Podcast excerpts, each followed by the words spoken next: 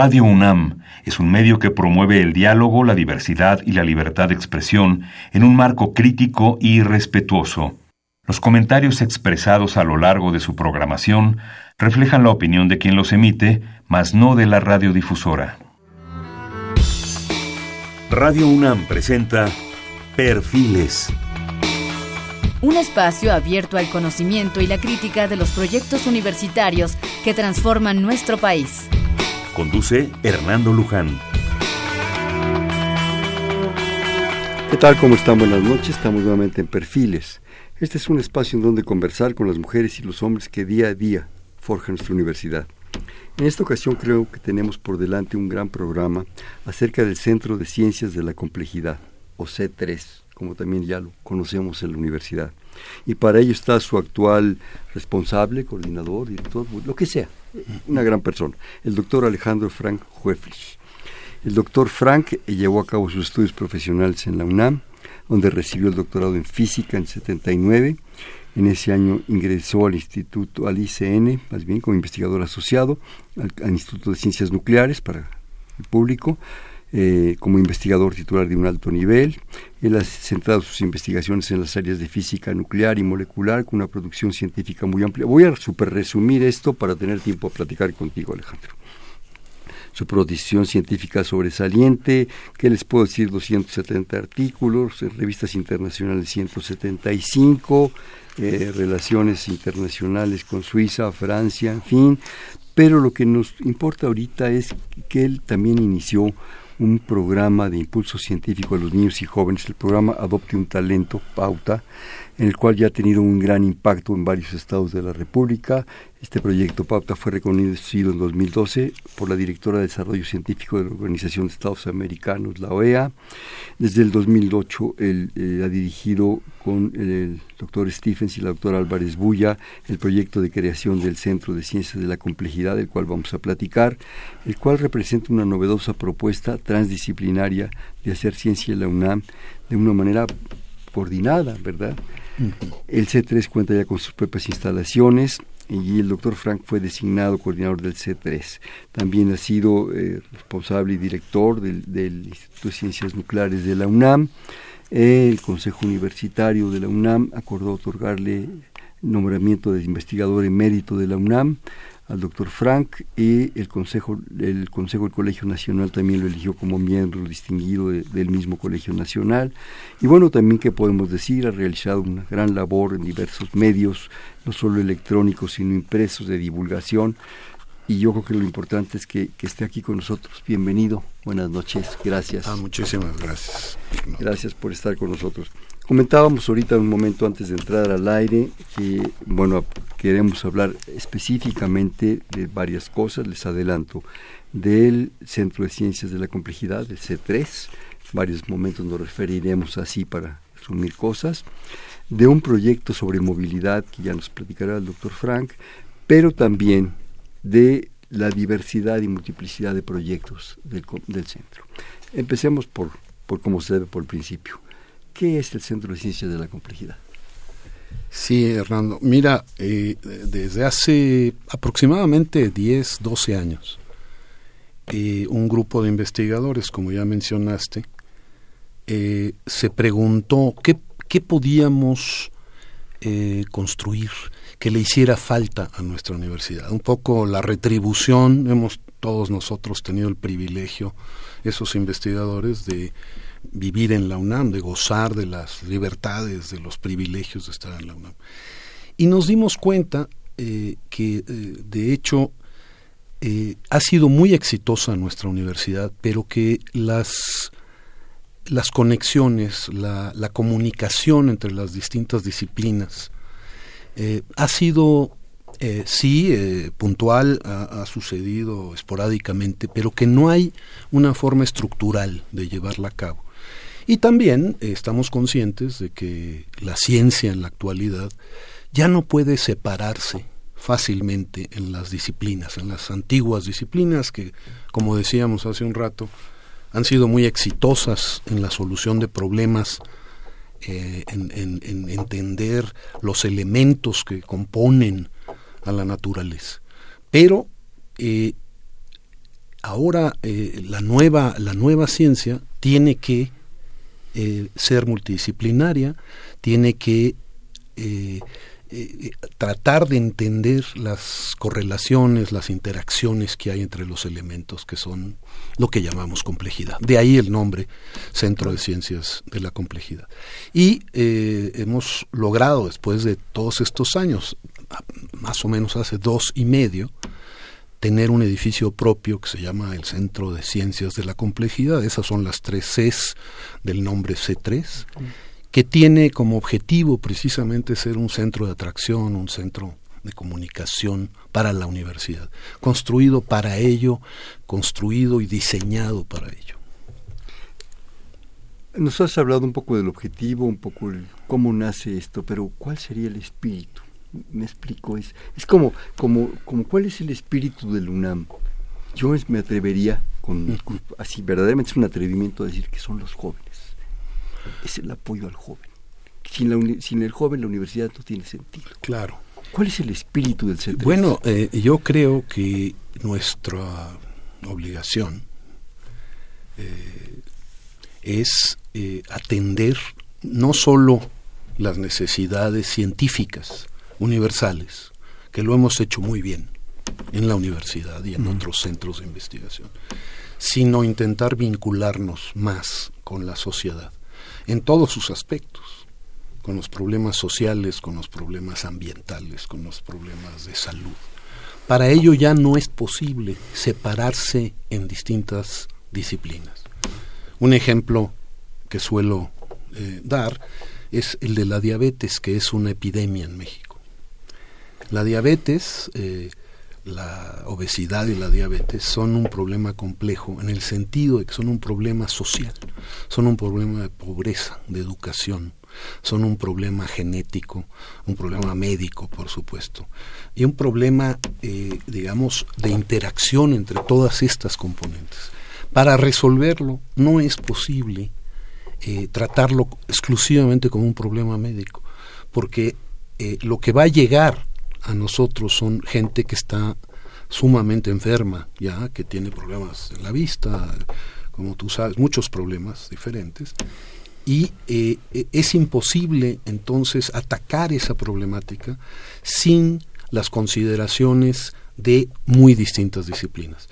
En ese contexto, el C3 está construido precisamente para hacerlo y de hecho ese es uno de los temas que estamos eh, atacando, grupos grandes de investigadores que tienen muy distintas visiones sobre el problema, desde los médicos, precisamente, los biólogos, los matemáticos, los computólogos, los físicos, que son especialistas en los modelos, etcétera.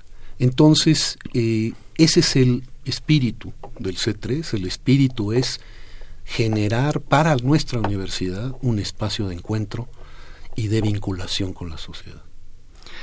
La universidad, creo yo, más de 200 dependencias de muchas posibilidades, desde unas más administrativas, pues unas de investigación, bueno, tú las conoces, ¿no? Eh, Instituto de Matemáticas, Instituto de Física, Ciencias Nucleares, que tú dirigiste, en fin, una diversidad y una gama de posibilidades aquí a lo largo de más de mil programas hemos recorrido y no acabamos de recorrer.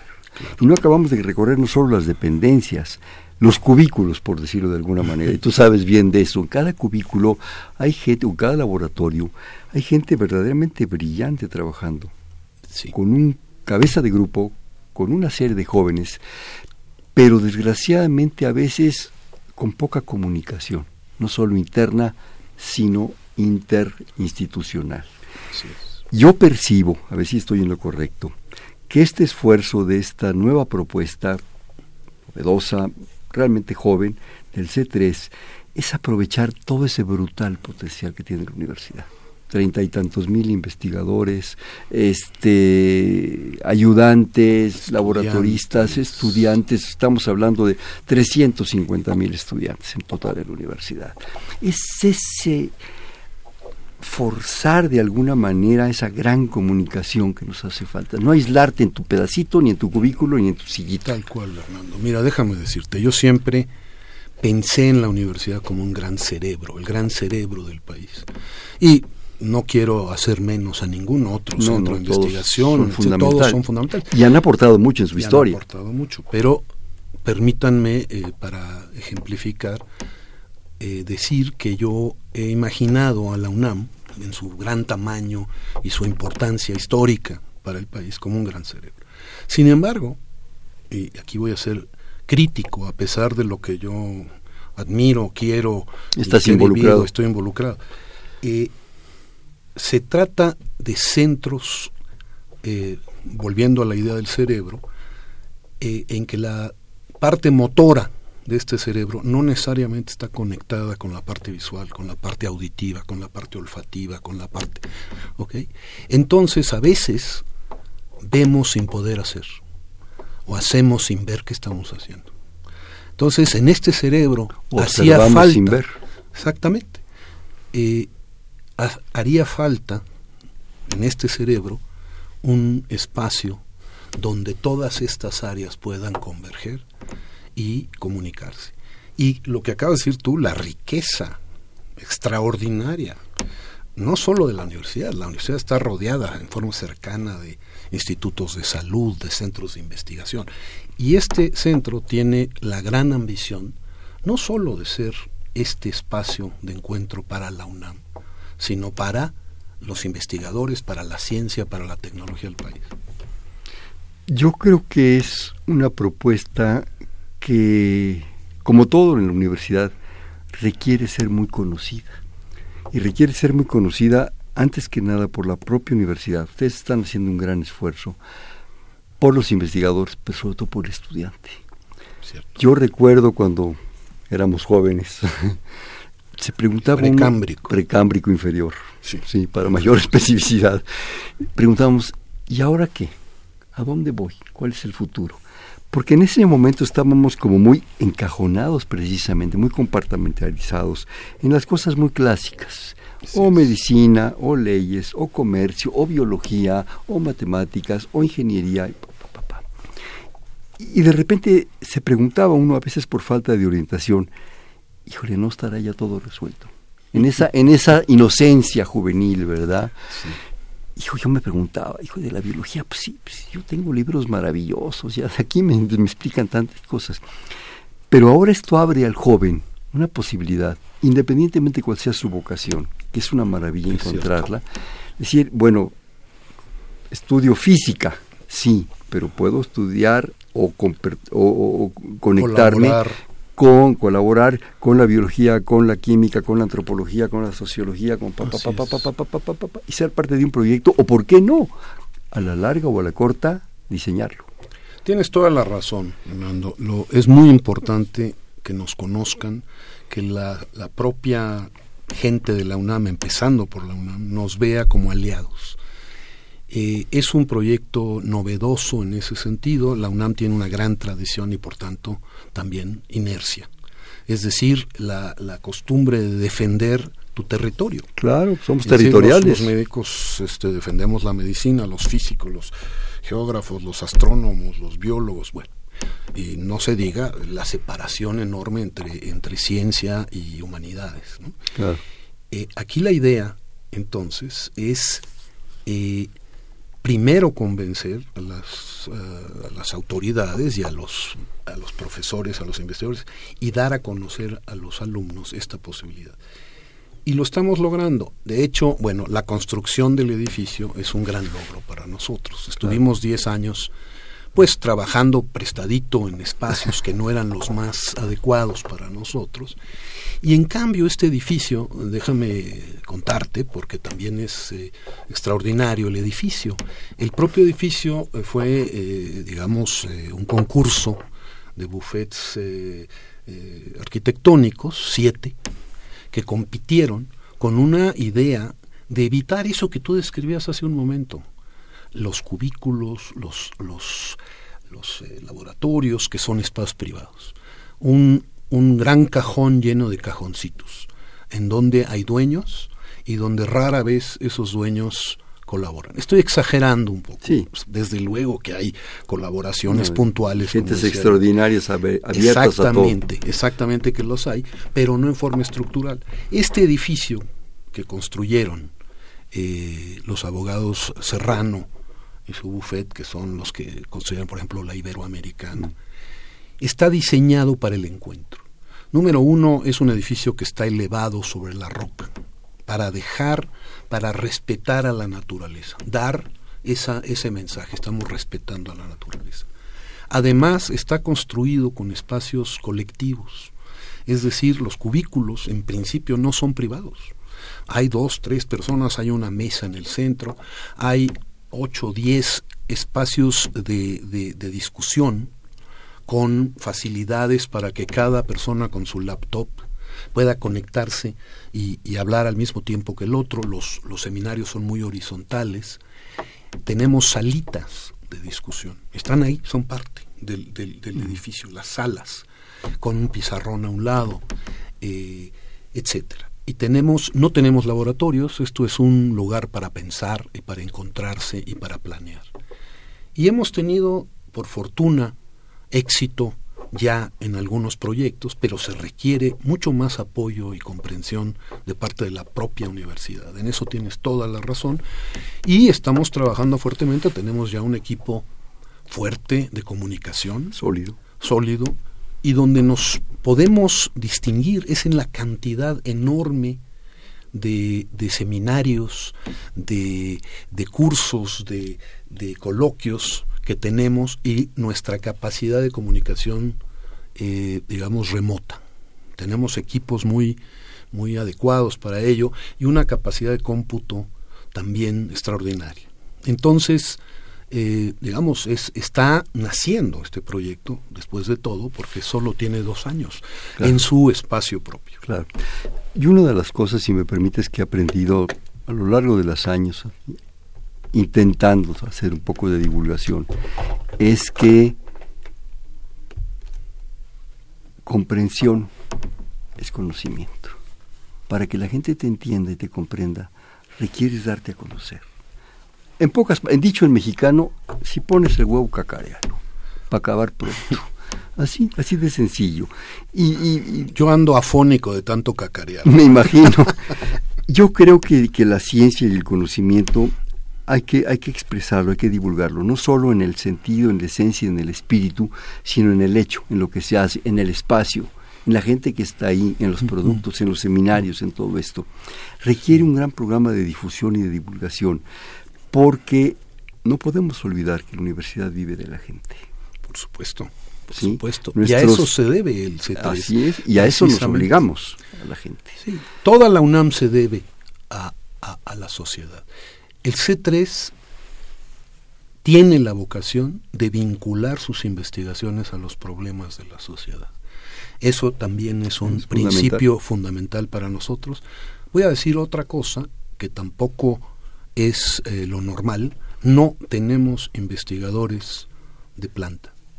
Yo pertenezco al Instituto de Ciencias Nucleares y hay gente de muchos otros centros, hay gente de los institutos de salud que están un tiempo, que vuelven, que van.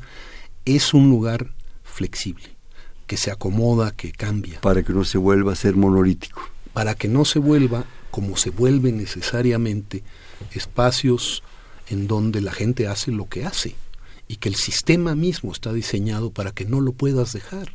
Es muy difícil que si tú te dedicas a estudiar las cochinillas, de pronto te digan, oye, pero hay una epidemia del virus H1N1 y que puedas salirte y colaborar. Porque tú tienes que cumplir con ciertos requisitos, con cierta... Y además, toda la evaluación está construida para que seas un super especialista. Tenemos que modificar, por eso es un gran reto también, porque no solo estamos cambiando el modelo y, respetando absolutamente el modelo anterior, sino tratando de modificar la forma en que nos miran, en la evaluación misma, de cómo, cómo se evalúa a un muchacho físico que está trabajando en un problema eh, biológico de la sustentabilidad de la Ciudad de México. Es, es, es diferente que un muchacho que esté estudiando el átomo de hidrógeno. Claro. Sí, yo creo que desgraciadamente, y digo desgraciadamente, el, el, científico, el, el, hombre del conocimiento, sea humanidades o ciencias, se ha, se ha encajonado para recibir esos apoyos, creo yo, en situaciones de productividad ya muy establecidas, ya muy dadas. Y entonces en un momento dado, bueno, pues en ciencias nucleares puedes tener una, digo, medio veíamos productividad, ¿verdad? Pero de repente, ¿cómo van a evaluar eso? ¿Cómo van a reconocer eso? Y no por el reconocimiento, sino por el apoyo, diría yo. Eso es lo fundamental. Y yo, yo creo, perdón que te... No, no, no, adelante. Yo creo que a través de los logros. Eso te decir. Los logros. Y, cacarear el huevo. Y, y de hecho hay logros. Hay logros ya que podemos estar muy orgullosos. Hay colaboraciones que no son muy comunes en, en, la universidad, en los que físicos, matemáticos, computólogos están trabajando, por ejemplo, con médicos, para eh, descubrir eh, alertas tempranas para un ataque cardíaco o alertas tempranas para la diabetes. ¿Y cómo es esto? Bueno, estamos en, en el mundo de los datos hoy en día. La gente está invadida de datos. Los médicos analizan un porcentaje pequeñísimo de los datos que tienen a su disposición y no pueden ellos solos analizar esto. Entonces, esta, esta simbiosis, esta eh, alianza con la gente que tiene un valor enorme, su trabajo empírico, su experiencia, de poder enriquecerla a través de los datos, y la gente que analiza los datos y los modelos, enriquecerse a través del conocimiento de esta gente, esta colaboración multidisciplinaria verdadera, es la que lleva a una sinergia impresionante. Claro. Ya en un par de ocasiones comentado el asunto de la diabetes y los asuntos médicos. ¿Qué sería de nosotros, la humanidad? Así lo pongo de, sencillito, ¿verdad? La humanidad, si no fuera por toda, y lo pongo en un, en un aspecto muy concreto, toda la tecnología que tiene a su disposición la medicina ahorita. Pero a través de esa tecnología, digo, lo he platicado aquí con nuestros amigos astrónomos, están los viajes al espacio. Pues sí. Están los viajes al espacio, están las matemáticas, está la biología, está la física, está, está todo. Claro. ¿Sí?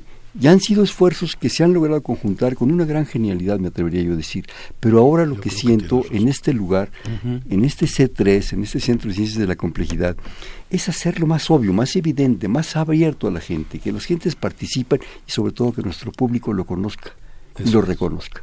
Sabes, Fernando, estamos con una gran emoción y una gran pasión haciendo este proyecto, trabajando en este proyecto. Mis colegas eh, muchos de ellos, no quiero mencionar a unos porque voy a dejar de mencionar a otros, pero con una gran pasión construyendo esta, esta institución, este, este centro, con el propósito verdadero de, de, tener eh, una trascendencia mayor de la que hemos tenido. Eh, suena un poco petulante, pero no es cada uno de nosotros, sino el conjunto universitario, que creemos que puede hacerlo, que ese cerebro reconectado, interconectado, va a tener mucho más impacto sobre los problemas sociales que son los que hemos mencionado, la energía, la sustentabilidad, eh, la salud, etcétera, etcétera.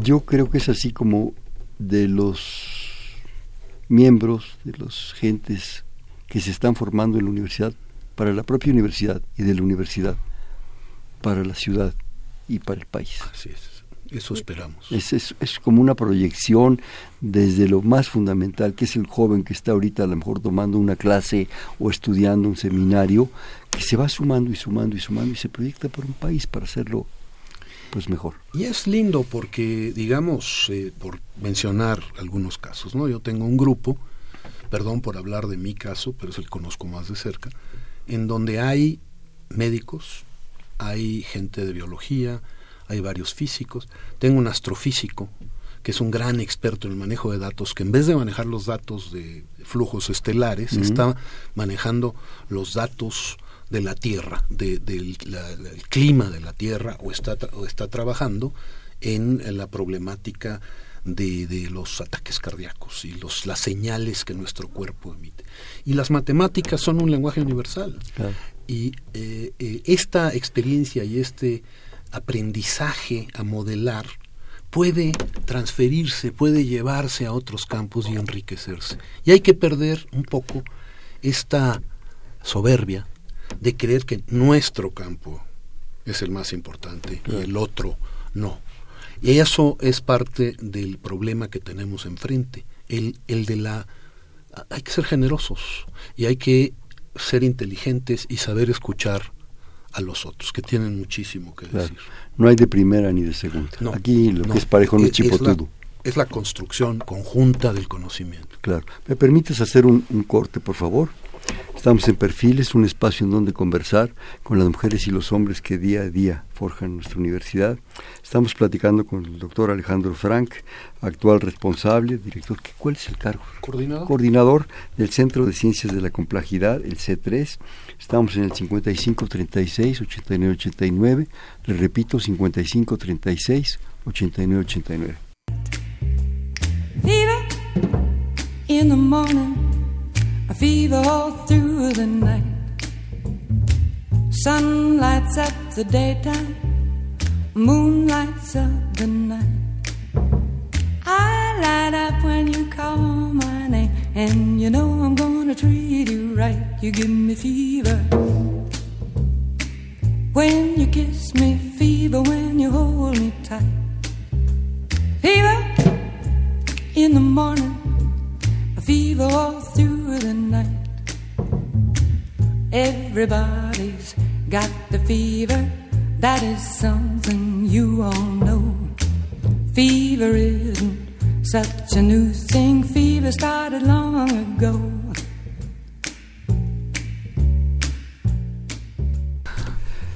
Buenas noches, estamos en Perfiles, un espacio en donde conversar con las mujeres y los hombres que día a día forjan nuestra universidad. Les comentábamos que estábamos hablando del Centro de Ciencias de la Complejidad, el C3, para lo cual está aquí su actual coordinador, el doctor Alejandro Frank, y que estamos para ustedes, teléfonos abiertos en el 5536-8989, repito, 5536-8989.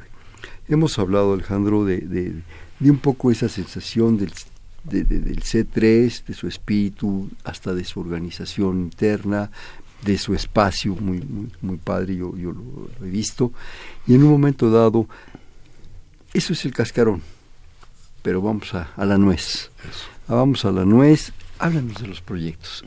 Si quieres en lo general, si quieres empezar por este de, de, la movilidad, lo que tú quieras. Sí, eh, desde un principio hemos decidido eh, entrar al problema de la multidisciplina desde un ángulo un poco diferente al que se ha hecho antes. Perdón, una duda personal. ¿Qué es más correcto, multidisciplina o transdisciplina? Mira, los, perfeccionistas, yo como estoy hablando en la radio, y la gente va a entender multidisciplina. Transdisciplina es una palabra que eh, lo que quiere decir es que va más allá de la multidisciplina. O sea, no es que solo cada quien aporta un pedazo que no se tocan mucho. Mm. sino que la interacción entre esas partes genera un mm. nuevo, una nueva disciplina, un nuevo conocimiento. Esa es la palabra transdisciplina. Entonces, estás en lo correcto. Yo, digamos, para simplificar, mm. suelo decir multidisciplina, entendiendo esta interacción mucho más eh, intensa entre las, los conocimientos. Pero las dos son, son correctas, ¿no? Eh, sí, las dos son correctas. Eh, digamos, los perfeccionistas del lenguaje nos dirían que no, que, es distinto. Pero en fin. Ahorita no los invitamos. no, no los vamos a invitar porque no dan mucha lata. De hecho, bueno, la lingüística es un tema complejo, eh, donde hay es una maravilla lo que puede uno aprender de la lingüística, de, poder ver el pasado, la historia, la hermenéutica, todo. Exactamente, cómo, cómo eh, eh, las civilizaciones chocaron, qué palabras vienen de qué lado, etcétera. Que ahora se hace con la genética, ¿verdad? Claro. Lo puede hacer uno con la genética. Aprovecho esta, esta, esta situación dentro del C3, del Centro de Ciencias de la Complejidad. Hay proyectos con un gran toque humanístico. Mira, eh, eh, eh, te estaba diciendo hace un momento que hemos intentado arrancar desde, un punto eh, diferente a lo que se ha hecho. Hay otros centros que tienen la palabra multidisciplinario o transdisciplinario en su nombre, pero han partido desde lo complejo, es decir, desde las humanidades, desde las ciencias sociales, que son sistemas altamente complejos. La gente confunde y cree que lo complejo es el átomo que lo complejo son las moléculas. cuando eso, cuando y la matemática, la matemática es el lenguaje de la naturaleza. cuando que es todo lo contrario. Yo le llamo la pirámide invertida. Lo, los físicos estudiamos lo más simple, en algún sentido, lo más, lo más elemental. Eh, lo complejo, digamos, es lo social. Entonces, nosotros hemos partido de esto elemental a ir construyendo hacia lo complejo. Sí, hay, hay eh, eh, varios intentos, estamos ligados con la coordinación también de, humanidades.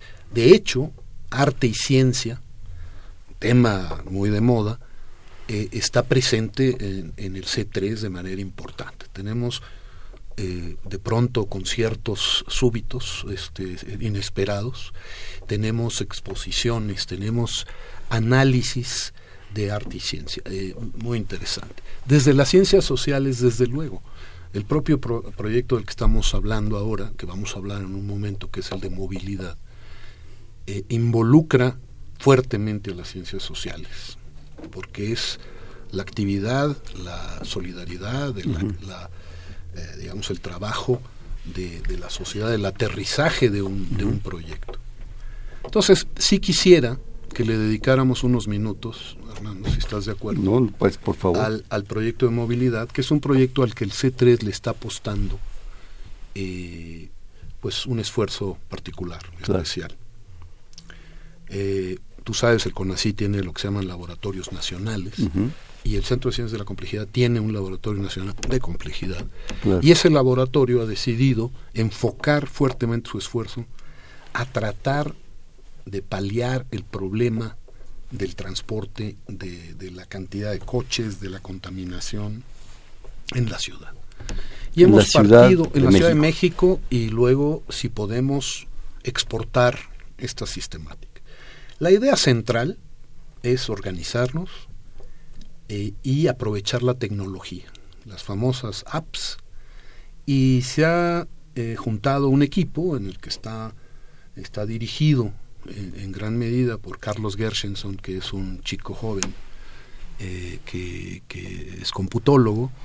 y debo mencionar también a Marco Antonio Rosas, que es uno de los programadores más importantes del proyecto y a Emilia Sekeli, que es la componente precisamente de ciencias sociales y la que está socializando el proyecto. Porque fíjate que no basta crear esta app, que en un momento voy a explicar de qué se trata, sino poderla socializar, ligar con los, con los distintos eh, espacios de la universidad en un principio y de la ciudad. Con una realidad social. Con una realidad social, exactamente.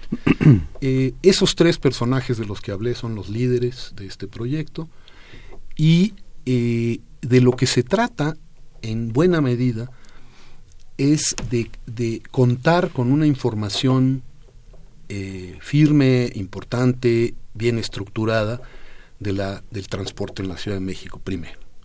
Segundo, el compartir coches. ¿Cómo, eh, imagínate un Uber ciudadano en el que tú necesitas ir a Tlanepantla y hay muchísima gente que se está moviendo en esa dirección o hacia una línea del metro, va a pasar por una línea del metro que te va a llevar directamente a ti en vez de que tengas que caminar media hora para conseguir llegar al lugar y correr el peligro que corres cuando es de noche, etcétera. Bueno, se ha desarrollado en el Centro de Ciencias de la Complejidad ya una, un algoritmo, una, una app que es, eh, digamos, se llama de aparejamiento, en el que vayas a donde vayas, eh, eh, está regulando el, el, grupo de gente que está dispuesta a llevar, que va, que, quiere usar ese servicio, etcétera. Esta, esta de gentes de la universidad. Por el momento. Sí, pero por el momento, digamos. Por el momento. Yo salgo de la Facultad de Ciencias y puedo darle aventón, como decíamos siempre, a tal gente y luego recogerlos. De hecho, esta parte la llamábamos eh, Puma Ride. Mm. Pero ahora ha crecido el proyecto y estamos en búsqueda de un buen nombre. Por cierto, yo creo que valdría la pena darle el reto a nuestro público, ahorita que termines de explicarlo. Exactamente. Eh, por el momento eh, tenemos unos nombres preliminares como Puma Móvil, Pumap eh, y Pumasol. Esto de Pumasol suena un poco más raro, pero es Puma Solidario. ¿Por qué digo solidario? Porque en realidad a toda la ciudadanía pues nos conviene tratar de quitar coches del, espacio, el, el, desgaste, el gasto de gasolina, la contaminación. Entonces, el proyecto original plantea lo siguiente, Fernando. El uso de la tecnología en forma importante, o sea, eh, puede estar a lo mejor 10.000, 50.000, 100.000 personas en el sistema. Y eh, este sistema de emparejamiento constituye la parte más importante. Si tú vas a ir acá y hay estos y estas personas que están yendo en esa dirección en pareja. Ahora, hay problemas de seguridad. Ese es fundamental. que es fundamental y que estamos atacando y resolviendo en base a, también a la, a la tecnología. Y hay, eh, digamos, el, cómo se sostiene este sistema. Y también ahí hay nuevas tecnologías para intercambios que son baratos. Tiene que ser esto más barato que el transporte público. Pero también, por primera vez, por ejemplo, tenemos a disposición del público dónde están los pumabuses. Era un secreto muy bien guardado. ¿A qué horas va a pasar el Pumabús? Con todo respeto para mis colegas del Pumabús, eh, ahora va a estar, en, tú abres tu celular y ahí va a estar. Vas a ver a los pumabuses circulando, las bicis, eh, las rutas, eh, quién me acompaña para caminar de aquí a allá, etcétera.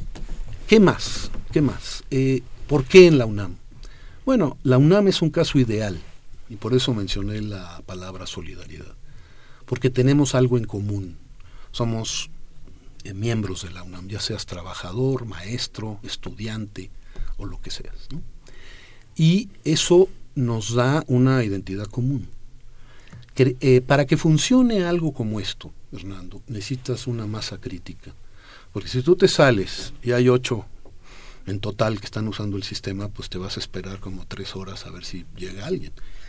En cambio, en, este sistema vamos a tener, digamos, cautivos, entre comillas, a varios cientos de miles de personas en el, en el sistema, si logramos, y ahí viene el asunto de la comunicación y del apoyo de las autoridades universitarias que están en esto, están en esto. Son los principales interesados. Estamos trabajando con las secretarías, con las direcciones generales de la UNAM para la seguridad, para los datos que necesitamos, etcétera. Y ¿Qué otras componentes tiene esto? ¿Cuáles son las componentes sociales? Porque yo te estoy hablando mucho de la ciencia, de la tecnología puesta al servicio de resolver el problema. Bueno, el pensamiento que hemos, digamos, el modelo que hemos generado con este grupo es el de una alianza entre distintos sectores de la población. Aunque vamos a empezar en la UNAM, está pensado desde un principio para funcionar en la ciudad o en las ciudades. ¿Cómo? Bueno, puede haber un sistema de estímulos. ¿Cómo son estos estímulos? Tú manejas y obtienes millas. Llevas gente, obtienes millas, obtienes descuentos. Tú te subes al segundo piso, baja el precio. Cargas gasolina llevando gente en el sistema, baja el precio de la gasolina. Eh, ganas puntos que tienen que ser aceptados, como lo son los de las tarjetas de crédito y los de los vuelos, por ejemplo en Superama, en, perdón por decir este, eh, eh, nombres, pero en distintas empresas tú vas al super y te toman tus puntos como un descuento, de alguna manera. Entonces, la idea es lograr este, esta vinculación entre distintos sectores de la población eh, con el gobierno y todo esto manejado de una manera automática a través de pues las redes modernas de comunicación. El, el, el, modelo es ese. Y tenemos la gran esperanza, la gran ambición de que mostrarlo primero dentro de la UNAM, te hago notar que pues, el problema de seguridad se ha vuelto un problema en todo el país y en la UNAM. ¿Y por qué? Porque pues se derrama la violencia hacia adentro de la UNAM como se ha derramado hacia todos los sectores de la, de la ciudadanía. Y ya llegó el momento de atacar ese problema de frente Y esto tiene mucho que ver. Si tú sales y ya sabes y, dices me voy, llévame al metro, pasa alguien y te lleva y tú estás seguro de que esa persona está dentro del sistema, está registrada, etcétera, atacas varios problemas a la vez. Ese es uno de nuestros problemas, eh, de, estos proyectos bandera, diría yo.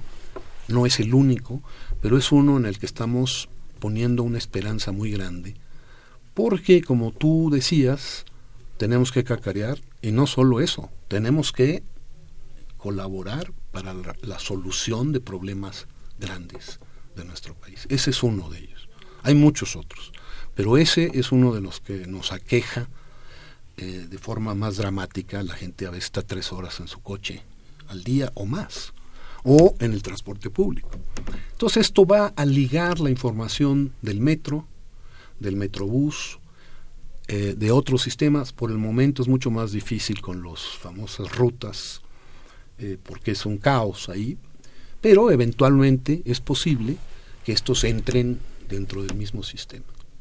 Eso es, eh, en suma, el, el, proyecto de movilidad que estamos intentando echar a andar. Entonces, yo le pediría al público que opinara cómo debíamos llamar a este sistema eh, por el momento le ponemos Puma a todo porque estamos muy orgullosos de que viene, viene de la universidad y del C3 y eh, queremos que exprese su nombre algo sencillo y claro, tal vez con la palabra solidaridad, tal vez con la palabra movilidad. Eso es, eh, digamos, en esencia, este proyecto. Bueno, yo creo que es una cosa muy padre, muy ambiciosa, diría yo. Pero si no somos ambiciosos en esta vida, pues estamos fregados. Eh, me encanta este reto para el público, yo se los, se los conmino a tratar de resolverlos, aportarnos cosas. Ahorita nos das algún lugar, alguna página donde te puedan enviar sus propuestas, si tú consideras pertinente.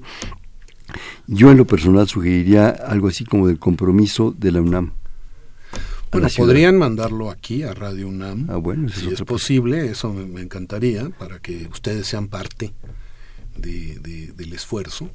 Eh, este proyecto se trata de, incorporar a la gente, que la gente apoye, participe, y esto es un, pues un pedacito, claro. el bautizarlo. Sí, bueno, hemos dado, lo volveré a dar, el, la extensión aquí de, de, nosotros y darle, si me lo autoriza, el nombre de nuestra productora para que le envíen a ella las informaciones, ahorita vemos. Eh, ahorita me haces pensar un poco con toda esta situación del reto que a lo mejor no veíamos venir cuando se construye CEU, para que nuestros amigos se den una idea, hace 1954, si mal no recuerdo, ya hace más de 50 años, en fin, 60 y pico, eh, se dijo que la universidad se construía para 25 mil gentes, en total, investigadores, empleados, maestros y estudiantes.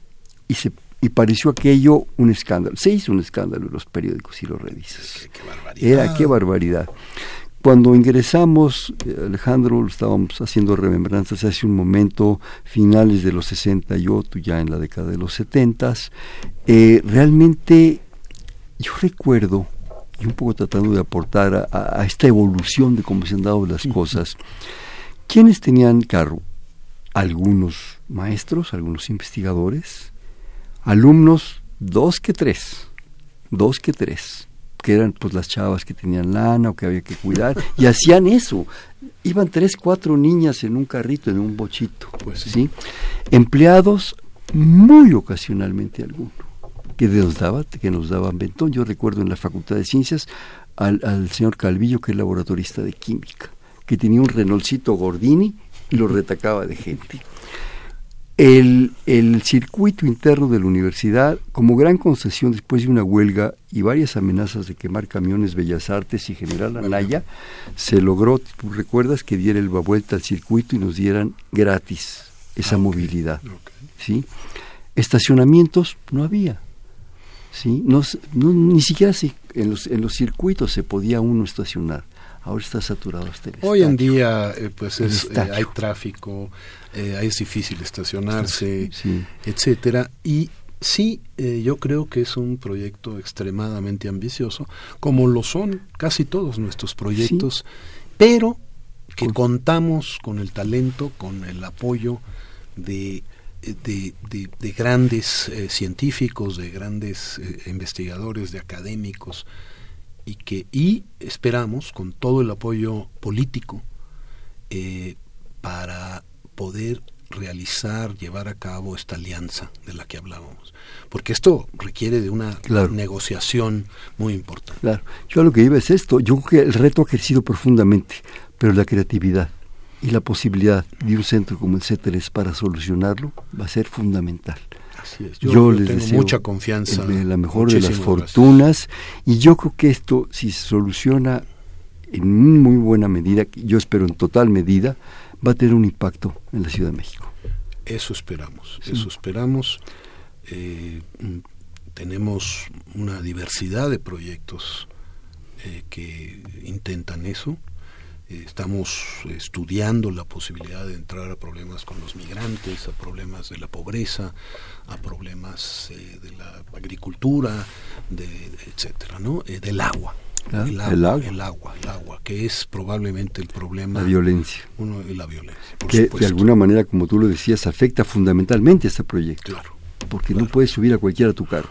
Entras, en, entras en, pánico, ¿verdad? No, es el obstáculo más, grande, lo más grande, pero eh, lo hemos resuelto. Eh, estamos en camino de resolverlo con tecnología, ese problema. Y, eh, en fin, este eh, ahí vamos, estamos eh, muy optimistas. Eh, el doctor conoce el proyecto, los secretarios, los coordinadores y están esperanzados también en, que esto funcione. La Secretaría de Ciencia y Tecnología del Instituto Federal está, estamos proponiendo este proyecto para poderlo extender hacia allá y ya se está, ya se ha planteado a esta secretaría.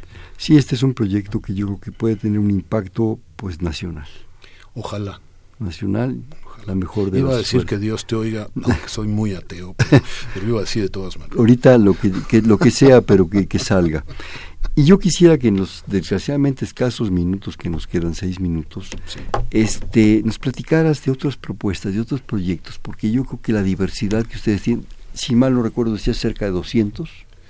Eh, sí, tenemos una, una, gran cantidad de proyectos, algunos pequeños, otros grandes. Ofrécenos una muestra del C3. Sí, hay, hay desde proyectos eh, que estudian a la propia complejidad, digamos, en el límite inferior, vamos a decir, en el límite matemático. Interesante.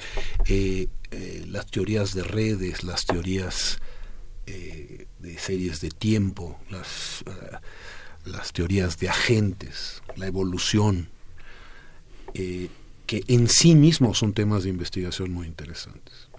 Las matemáticas y la física han aportado muchísimo ahora a la biología.